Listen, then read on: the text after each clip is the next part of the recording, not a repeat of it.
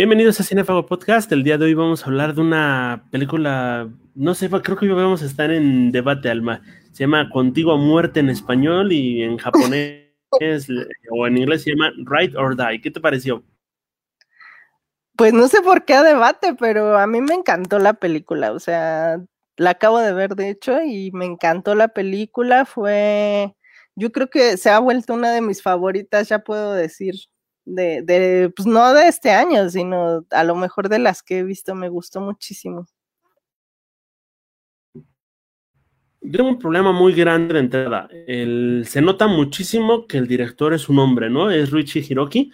Todas las, las dos chicas están súper, súper, súper sexualizadas, ¿no? De, de, de, a de a gratis las desnudan. Creo que se pudo haber resuelto de otras maneras.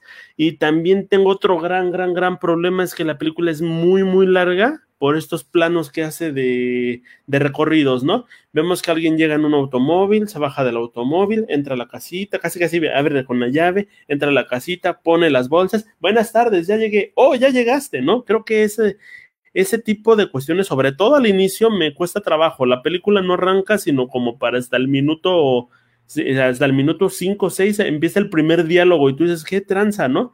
Eh, fuera de eso, creo que la fotografía es impecable, ¿eh? eso sí, la foto, excelente. Sí, bueno, yo creo que creo que en este sentido es una película a lo mejor difícil visualmente para algunas personas porque sí, efectivamente puede ser larga, puede ser tediosa, pero, y no quiero sonar mamona, pero tal vez sí lo suene, pero a veces también cuando empiezas a ver como más tipo de este cine, empiezas a entender un chingo de cosas y te lo digo porque, porque yo, eh, pues obviamente también pasé como un trayectorio, una trayectoria, perdón, en mi vida que me llevó a ver más de este tipo de cine. Eh, como digamos cine de culto, cine de arte, cine de autor, como quieran llamarlo, eh, y que, que, de alguna forma a lo mejor te va haciendo más sensible a ciertas cuestiones técnicas, ¿no? Eh, porque sí, o sea, efectivamente como una narrativa y sobre todo para nosotros en el occidente, este tipo de, de películas pueden ser de hueva porque se vuelven muy largas en las escenas eh, porque no tienen a lo mejor un sentido. Sin embargo, como que las, las, si las vas apreciando poco a poco, encuentras como siento un chingo de belleza en muchos sentidos, ¿no? Porque estas películas lo que siento que te van a tratar de transmitir es una sensación pero no siempre a través del diálogo, no siempre a través de la edición, sino también de las texturas, de las formas, de los rostros, de los colores, de las imágenes, de los sonidos alrededor. ¿A qué me refiero con esto? O sea, vamos a, por ejemplo, te pongo un ejemplo, efectivamente dices, empieza a los cinco minutos la película, o sea, ¿qué pasa con este inicio que a mí la neta, puta, me estremeció porque se me hace súper cabrón, o sea, la película empieza con una chica bajando de un taxi y entrando a un bar. La ves desde la, desde que baja del taxi, digamos, en de, de, perfil y luego la cámara va detrás de ella, es decir, como si tú la estuvieras siguiendo y no sabes qué es lo que está pasando, ¿no? Entonces entra como un tugurio horrible, raro, este, pero que se ve que es como, pues, para pasarla bien, eh, y entonces ella va caminando por todo, por todo este lugar. ¿Y qué va pasando en esos cuatro minutos donde únicamente la vemos caminar? El plano nunca se corta, es lo que llaman plano secuencia. Y creo que eso está bien cabrón porque lograr un plano secuencia tan largo para algunos puede ser una tortura y para otros puede ser una cosa impresionante de lograr en cuestión de dirección, de producción, bla, bla, bla, y que tiene un sentido. O sea, los planos secuencia lo que tratan de mostrar es algo más natural, es algo más vívido, más realista como de que tú te sientas inmerso en la imagen sin ver todos estos cortes, ¿no? De edición. Y entonces tú la ves en perfil, la ves de espaldas y después te la presenta de frente, hasta que llega a un lugar y se sienta a hablar con un güey, ¿no? Y entonces pide un tequila Don Julio, añejo, que sabes que es de los fuertes, ¿no? Eh, y lo pide doble y se lo toma, ¿no? Es como para empezar a agarrar el valor. Entonces creo que ella de alguna forma vemos que está medio trastornada emocionalmente, pero no sabemos qué es lo que está pasando. Y entonces te va llevando, te va llevando. Ahora, la cuestión que decía sexualmente, lo entiendo perfecto y pues no lo justifico, simplemente creo que es la perspectiva del director, porque creo que él ya traía un, o ya trae más bien un bagaje de que se ha dedicado también a, las películas medio pornográficas entonces creo que es también un, poco su estilo, ¿no? Eh, sin embargo, siento que, o sea, todas las escenas de sexo fluyen bien. O sea, sí, sí ves muchos desnudos, sin embargo, siento que son pues no sé si serían justificados, o sea, no podría decirlo, pero siento que no desentonan con lo que estamos viendo, ¿no? Y, todo lo que se está hablando en la, en la cinta. Entonces, no sé si te convencí. o más bien ya me odias más por esto, por mamerta. No entiendo muy bien lo de los planos secuencias, creo que sí este, llegan a un nivel técnico superior creo que le decía, afecta mucho, bueno, toma mucho de este nacionalismo japonés que hay en el cine. Me recuerda muchísimo a las cintas de Makoto Shinkai, la cuestión de hacer este close-ups, de hacer planos altos, eh, planos grandes de lo, de lo, que estás viendo, de los lugares donde estás.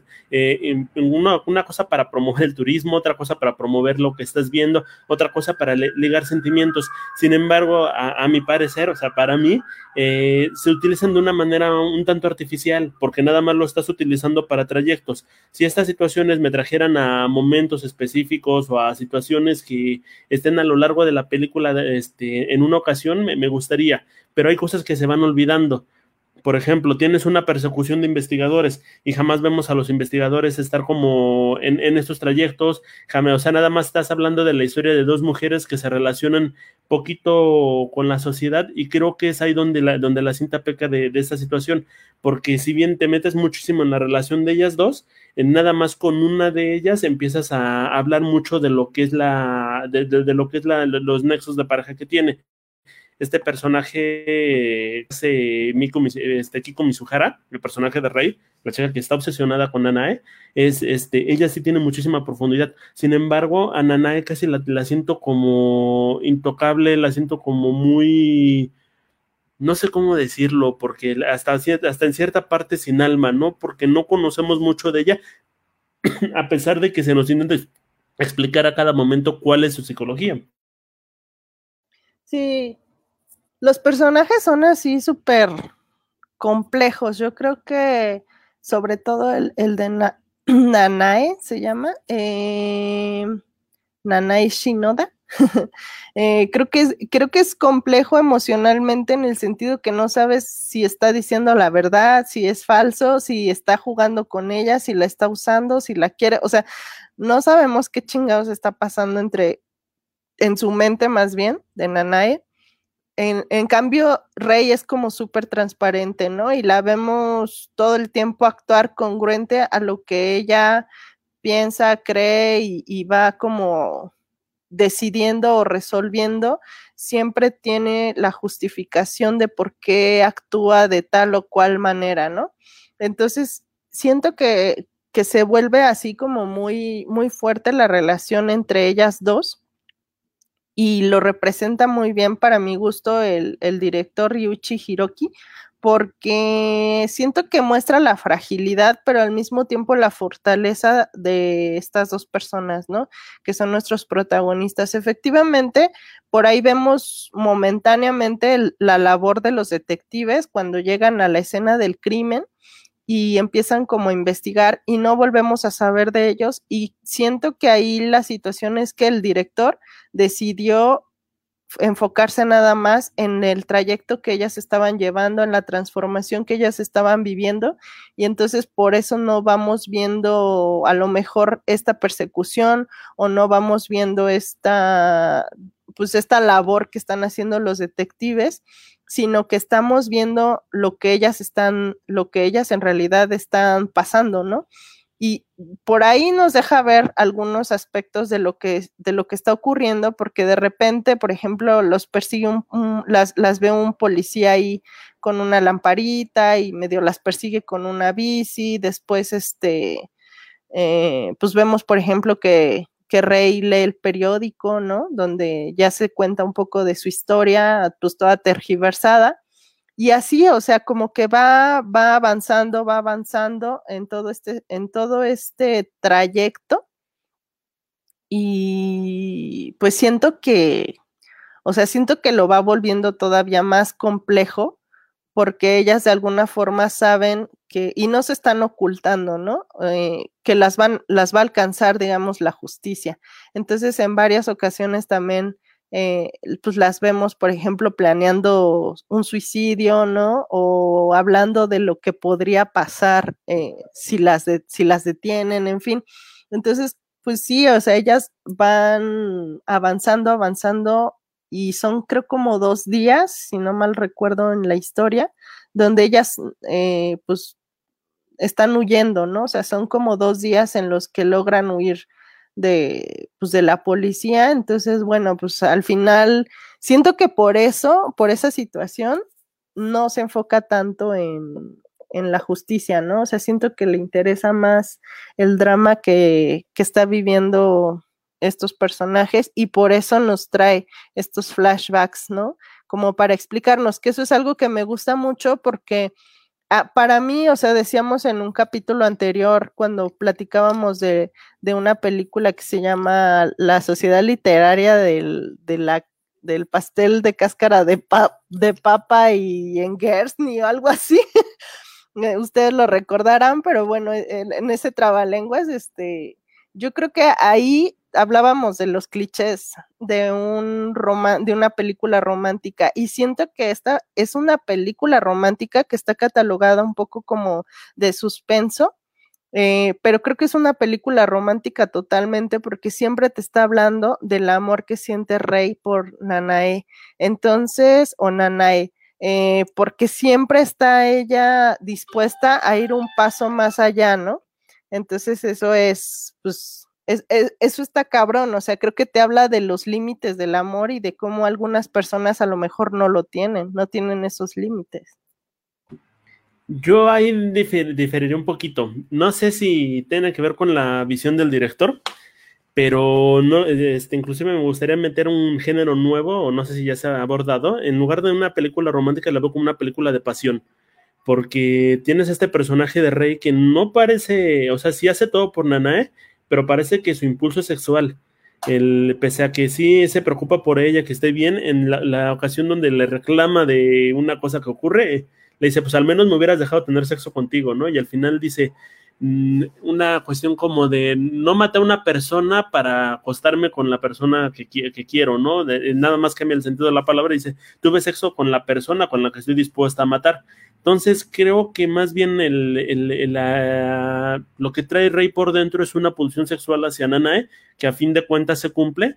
E igual y ya conforme van este, avanzando esta situación se va haciendo más compleja, pero creo que es ahí donde, donde, la, donde la película da en el clavo, ¿no? Eh, tiene un desarrollo psicológico para los personajes que igual es muy, muy, muy fuerte a pesar de que no tienen interacción real con otros personajes más. Me gusta esta cuestión donde Rey es capaz de dejar todo, pero aún así intenta saldar cuentas con el pasado o con todo lo que está dejando atrás, mientras que Nanae nada más el asunto de, ah, pues ya me abandono y fin. Creo que es ahí lo, bello de esta cinta. Yo diría, este, spoiler alert, para los que no quieran saber mucho del final o de la historia. Eh, yo siento que no, o sea, yo, yo no estoy ahí de acuerdo contigo porque en la parte donde ella la golpea y dice, por lo menos pudiste haber tenido sexo conmigo, y se atreve a abrir la puerta y les dan el sushi, eh, después lo están comiendo y ella le dice, tenía miedo de cómo ibas a reaccionar cuando te dijera que había, que había hablado a la policía. O sea, era como poner la prueba, ¿no? Y la otra le pide disculpas y le dice, perdón, yo iba a decir, o sea, en su confesión, que yo te secuestré y tenía que parecer real, entonces te tenía que asustar y la mejor forma fue golpearte, pero creo que fue lo peor que pude haber hecho, ¿no? Porque sabemos que Nanay tiene una historia de, de, pues de maltrato, ¿no? De maltrato físico desde su familia, desde su papá y luego con su esposo, que es lo que también lleva a Rey a rescatarla de alguna forma, a la otra pedir auxilio. ¿Y qué pasa? O sea, siento que ella por eso te digo, siempre es como muy coherente con las acciones, o sea, con lo que dice y con lo que actúa Rey, porque en realidad ella siempre está tratando de protegerla, o sea, ella siempre está tratando, de hecho, cuando le habla y le dice, se acabó, nunca más te va a volver a golpear, o sea, casi casi puedes hacer tu vida, y le dice, ¿dónde estás? Y ella así como que le dice, no, no me acuerdo qué le dice, pero no le dice nunca dónde está agarra el teléfono y lo avienta al agua, como diciendo, ni que me encuentre de alguna forma, ni que se vincule conmigo, o sea, yo voy a asumir totalmente el asesinato. Y después la otra la encuentra, ¿no? Tal vez ahí podemos decir, ay, qué casualidad que la encontró. Sí, es una concesión que creo que se da el, el director, más o menos ahí la justifica en el sentido de que es de madrugada y hay pocos coches, ella viene de regreso a la ciudad, la otra está saliendo de la ciudad, entonces de alguna forma, pero bueno, ¿no? Tenía que ponerle el pelito rojito para que la alcanzara a ver desde lejos, o sea, creo que de alguna forma busca justificar como a lo mejor ese tipo de secuencias, sin embargo, o sea, sí, en el, en el sentido que te quiero explicar, o bueno, que quiero yo eh, argumentar, a favor de Rey es que ella siempre está tratando de proteger a, a Nanae, ¿no? O sea, siempre está tratando de buscar que ella esté cómoda, que ella esté contenta, que ella pueda rehacer su vida a pesar de que ella destruya la suya, ¿no?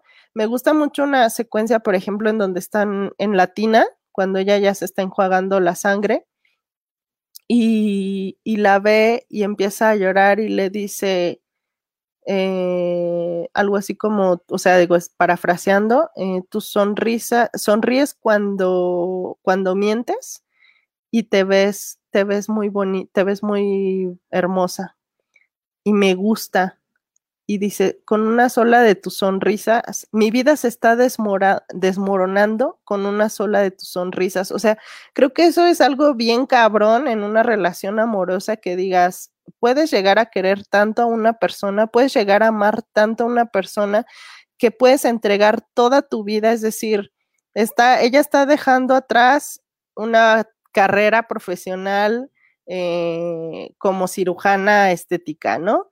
Está dejando el prestigio que tiene, sí como cirujana, pero también en la sociedad, porque sabemos que además en Japón es como eh, un estigma bien cabrón el cometer cualquier tipo de delito, incluso un robo. Entonces, un, todavía un homicidio se vuelve algo mucho más cabrón, ¿no? Eh, es como si ya estuviera entregando de plano toda su vida. O sea, ahora sí que ya mejor mátate, güey, porque o sea, si vas a la cárcel y sales, vas a estar estigmatizada por siempre, ¿no? Y luego, eh, bueno, mata por primera vez a alguien, es decir, comete un acto en contra de otra persona sin que esta persona le haya hecho algo directamente a ella, ¿no? comete un acto además tan cabrón solamente por las palabras de la otra, por la petición de Nanae, este, deja a la novia con la que estaba pues aparentemente feliz, ¿no? Tiene una vida amorosa, estable, por lo que ya después vamos sabiendo, y también no le importa dejar a su familia, ¿no? O el ridículo que va a pasar su familia cuando todo el mundo se entere de que ella es una asesina, porque al final toda su vida se está desmoronando, pero es capaz de hacerlo por verla sonreír.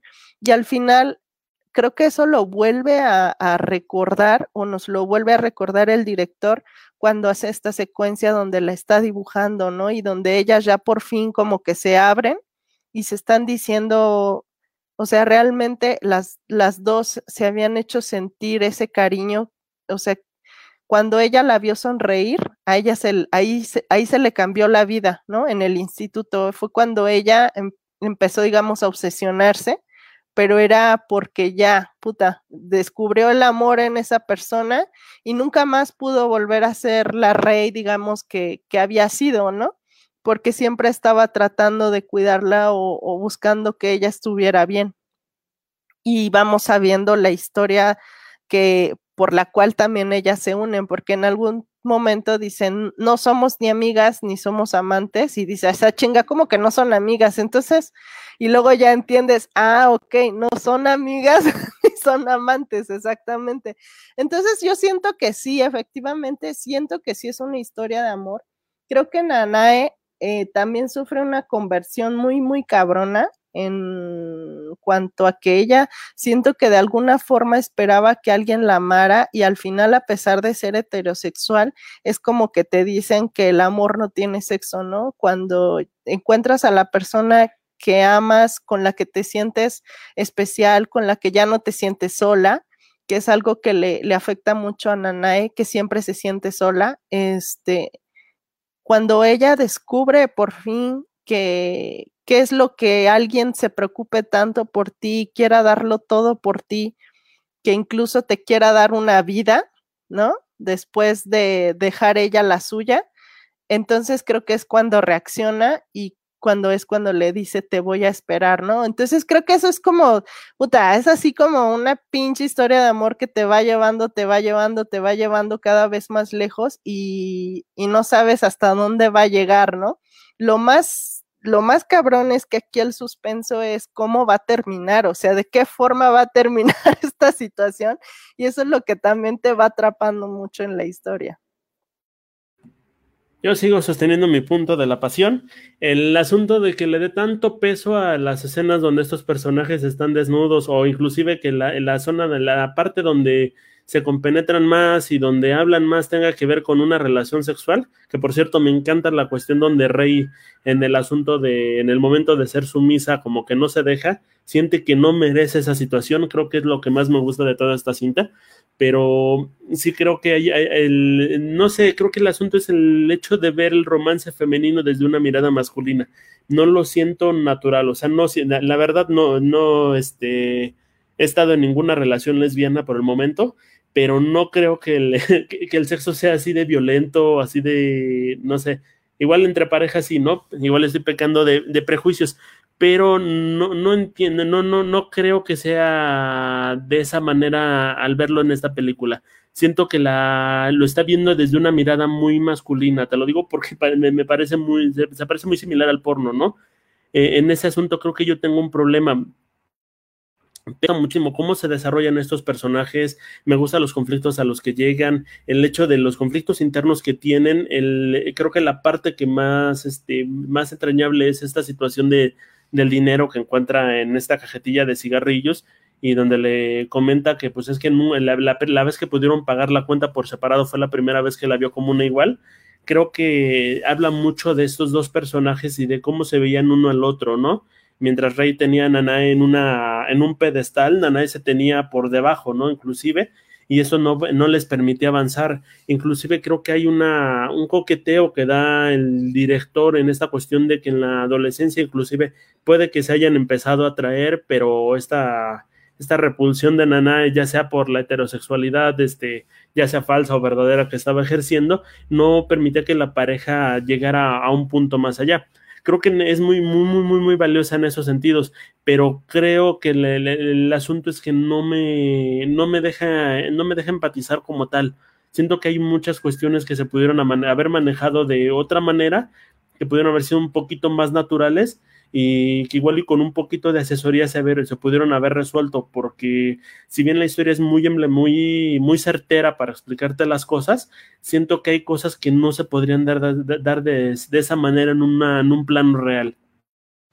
Sí, pues siento que esta historia está más allá de la realidad porque siento que es como la historia de un amor único, ¿no? Sí, en la parte de la sexualidad sí a lo mejor abusa de las imágenes sexuales, eh, tal vez explícitas, ¿no? Pero yo no sé, o sea, bueno, no sé, pero a lo mejor es otro punto de vista, ¿no? El, pero yo no lo siento tan forzado en ese sentido, tan explícito. Sí es posible que haya mucho el sesgo de la perspectiva de un hombre, ¿no? Presentando estas relaciones, pues tanto heterosexuales y homosexuales, ¿no? Pero siento que no desentonan con la cinta, o sea, siento que de pronto le dan ese valor erótico o sea, como que es, digamos, para mí sería un plus de que le está dando un valor erótico a una película romántica, ¿no? O sea, está además siempre como que jugando entre la sexualidad, entre lo físico, con lo emocional, ¿no? Con todas las sensaciones, entonces con todas las emociones. Sí, en esta parte, por ejemplo, donde ellas ya están al final juntas, eh, pues es como muy evidente también lo que, lo que está pasando para Nanae, que es un descubrimiento, y para la otra es una sorpresa el enterarse de que pues, lo está disfrutando y de que quiere compartirlo, ¿no? Es decir, que pues quiere abrirse a tener una relación realmente con ella, sin embargo, también le dice, yo ya no quería vivir de todas formas, ¿no? Pero pues, e, o sea, todo, toda la situación creo que también va cambiando por la sexualidad. O sea, creo que es un tema, mm, no sé si yo diría que se pueda argumentar que, que se tenía que, que ver las escenas de sexo, pero siento que sí tenía que saberse de alguna forma que también la sexualidad era parte de esta relación, porque al final la como dices, pues está viviendo una heterosexualidad pues no se sabe si real o disfrazada, no lo sabemos nunca. Eh, yo creo que eso es decisión de cada quien, de quien lo vea, pero al final, pues es como abrirse a esta experiencia, ¿no? Eh, porque al final también había ahí una repulsión, una negación o un rechazo hacia la homosexualidad de Rey. Y lo vemos también con el otro, con la otra novia, ¿no? que le dice la mamá, pues yo estuve, yo, yo me sentía tan orgullosa de que hubieras tomado ese valor para presentarla y tu novia parecía como si nada, ¿no? Entonces, y esa novia era rey, porque pues también después ya vemos un testimonio de ella hablando de cómo su mamá la rechazó tantas veces al decirle que era homosexual. Entonces es como bien complejo en, ese tema, el tema de la sexualidad. De hecho, yo Mm, no estoy segura de haber visto algo homosexual en la, en la cultura asiática, porque si es un tema, creo que se toma con demasiada precaución, eh, sobre todo en Japón, porque hay costumbres muy arraigadas todavía. Yo no puedo hablar mucho de la cultura japonesa porque no desconozco la verdad, pero pues ahí medio poquito escuchado, medio sé, entonces igual sí me estoy equivocando, pero creo que es importante, o sea, eh, tomar ese aspecto y sobre todo a lo mejor de, en las lesbianas, que es un tema además dentro de la homosexualidad que muchas veces no se toca, ¿no? Porque cuando hablamos de homosexuales casi siempre pensamos en hombre con hombre, pero pues también están estas parejas, ¿no? mujer con mujer y, y de qué forma se ha, se ha dado. Entonces, yo me puedo imaginar o me puedo recordar de varias películas que han hablado de la sexualidad, que han hablado, por ejemplo, hubo una película que se llamó Azul, eh, francesa, que fue súper controversial sobre dos chicas lesbianas. Eh, y bueno, lo controversial de esto fue que justamente presentaban un chingo de escenas de sexo, pero estas sí fueron pornográficas cabrón, ¿no? O sea, estas sí te puedo decir que para mí sí fueron un exceso porque ahí veíamos vulva, vagina, dedos, lengua, todo. ¿Y qué fue lo que pasó? Que, que el director decidió hacerlo este, con prótesis incluso de plástico y así con las actrices y todo ese pedo. Y eso fue lo que causó un chingo de controversia como de, ah, está bien la película, pero ¿por qué meterle tanta escena de sexo? Para mí sí fue un exceso en esa película Aquí no lo siento así tan forzado, pero por ejemplo recuerdo otras películas japonesas donde, donde tratan el tema de la sexualidad como súper frenética y está, eso es muy intenso, ¿no? También como la, la, muestra a lo mejor de esas imágenes. Entonces, no sé, a lo mejor por eso lo sentí tan natural, pero, o sea, yo tenía como ese recuerdo y creo que la película me parece que va bien llevado. Yo también defiendo las escenas de sexo, ¿eh? Me hubiera gustado verlas con otra interpretación o sea, aquí yo el problema que tengo es que no, no, lo siento, lo siento más como para hombres. O sea, siento, eh, me parecería, si no tuviera tanta noción de esto, que cualquier persona lo, lo, podría ver y diría, ah, es que esta película fue, esas escenas fueron hechas para que un hombre disfrutara. Ajá, no para darme el, interés de los personajes, que se vieran un poquito más naturales. Pero eso sí, creo que la, tanto Kiko Mizuhara, que es la actriz, y Honami Sato, que es la que hace Nanae, las dos están súper comprometidas con el papel y se avientan a hacer este, escenas que, independientemente de su sexualidad, están fuertes, están bien hechas. O sea, eh, creo que la, la, forma en la que las ejercen sí te la crees, la forma en la que se tocan, en la forma en la que se relacionan, sí hay química. Creo que los dos personajes les crees perfectamente que están en un pseudo romance, porque no sé si lo estén o no por tantas cosas que ocurren, y te intrigan a tal grado que quieres seguir viendo más, ¿no? Puede que sí estos planos estén muy largos, puede que sí este, yo tenga un problema con esta parte de la psicología, pero la película te permite seguir este, viéndola, te, permite seguirla revisando y aparte de todo trae buen ritmo. Es muy larga, pero no se siente. Ajá, o sea, ya esa, ya esa cuestión ya es, creo que es, un, es una cuestión personal, o sea, porque sí, la, cinta está muy, muy, muy recomendable y creo que es de lo mejorcito que nos ha traído Netflix hasta el momento. Ahora sí, ya personalmente sí me quedó, me, me, me dejan unas cuantas cosas a desear, pero eso es para mí yo creo que para el público en general la película está muy bien. Sí, pues yo creo que para el público en general va a haber un chorro de opiniones, porque justamente como las que nosotros estamos hablando, ¿no? O sea, puede haber a lo mejor estigmas sobre, o bueno, no estigmas, pero opiniones distintas sobre la forma en la que está retratada la sexualidad. Para algunos podrá ser natural, para otros podrá verse forzada, para otros como dices, le faltó a lo mejor una perspectiva más de género ahí en la escena de entre ellas. Eh, sí, es muy posible que sí, que sí haga falta este, esa perspectiva, pero creo que la película va bien llevada. Creo que la historia te atrapa porque lo interesante y lo que decía hace rato es que de alguna manera lo que, lo que va ocurriendo con esta película es que siempre te mantiene en el suspenso, aunque como bien dices, están los planos secuencias que, que, de pronto se vuelven muy largos o estas escenas donde no hay muchos diálogos que pueden ser algo aburridas, te mantienen el suspenso de qué chingados van a hacer, qué va a pasar con ellas dos. Entonces, y cuando y como que se va, digamos, resolviendo por pasos o sea, va, van pasando situaciones que dices, ahora sí ya se va a acabar y no se acaba, ¿no? Y entonces dices, ahora sí ya valieron madre y dices, no. Y luego dices, ahora sí ya se va a entregar y no. O sea, es como de, güey, o sea, van un paso adelante y un paso adelante y un paso adelante y no termina y dices, bueno, ya, ¿y qué chingados va a pasar, no? con estas dos tipas porque, o qué chingados, o sea, ahora quién le va a hablar por teléfono, o sea, no sabes qué está pasando y eso es, yo creo que es lo que te mantiene un poco en, eh, en, pues en ese suspenso y en ese interés por, por saber qué va a ocurrir, ¿no? Entonces tal vez eso es lo que la vuelve a lo mejor mucho más entretenida para algunos, pero creo que sí puede ser a lo mejor una película aburrida para otros. Entonces, en mi caso, yo diría que fue una de las mejores películas que he visto, creo que se ha vuelto una de mis favoritas Mm, creo que me interesó muchísimo saber más de este director, Ryuichi Hiroki.